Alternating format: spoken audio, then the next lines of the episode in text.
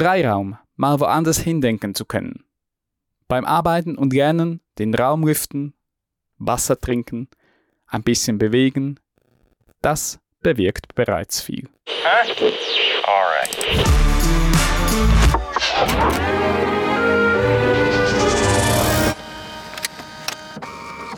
Ich streife nach einem sitzlastigen Tag im Homeoffice durch unseren Wohnort. In der Bahnhofsunterführung kommt mir ein Mann in Arbeitskleidung entgegen. Aufgrund der Farbe des T-Shirts und des aufgestickten Logos kann ich ihn dem Baumarkt um die Ecke zuordnen. Na dann, schönen Feierabend, wünsche ich ihm nur in Gedanken, da Augenkontakt und Grüßen in diesem Quartier eher vermieden wird. Die Unterführung richtet sich und beim Ausgang angekommen erlebe ich fast schon ein Déjà-vu. Eine Frau, ebenfalls in Kleidern eines Baumarktes, kreuzt meinen Weg. Aber in diesem Fall von der zweiten Kette, welche hier in Gehdistanz ebenfalls eine Filiale besitzt. Sie arbeitet also quasi für die Konkurrenz. Sie grüßt knapp und versteht offensichtlich meine Irritation sowie das darauf folgende Schmunzeln nicht. Ich kann es ihr nicht verübeln, denn sie kann ja kaum meine Gedanken lesen und die darin entstehende, herzerwärmende Geschichte. Mein Kopf ist so richtig aktiviert und umreißt den möglichen Plot. Sie von Baumarkt A trifft zufällig auf dem Zug nach Hause ihn von Baumarkt B. Ihre müden Blicke nach einem intensiven Arbeitstag treffen sich im Zugabteil und Beide sind sich irgendwie sympathisch. Doch das Problem liegt auf der Hand. Dieser möglichen Liebesbeziehung steht das Konkurrenzverbot im Weg. Ich sehe das Filmplakat schon bildlich vor mir und überlege mir, ob Bauprojekt Liebe ein guter Titel wäre. Ich mag diese ausschweifenden Brainstorming-Momente, wenn die Gedanken kreisen und Geschichten gesponnen werden. Fantasie eine der zahlreichen Fähigkeiten des menschlichen Gehirns. Vielleicht auch unser Alleinstellungsmerkmal gegenüber Tieren oder auch Maschinen.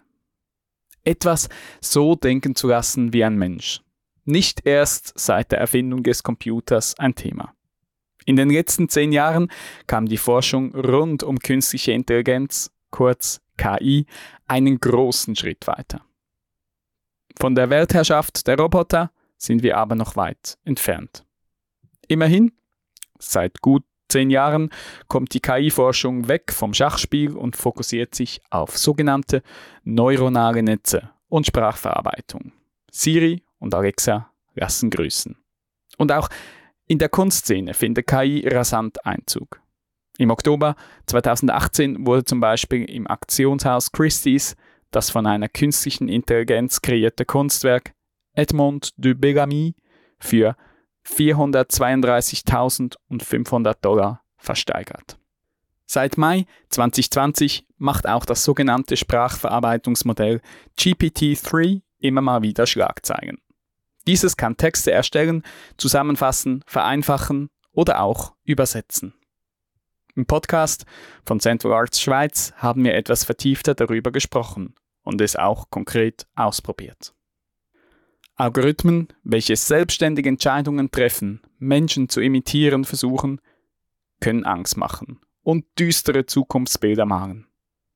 Spannenderweise aber auch eine naive Begeisterung und Spielfreude auslösen.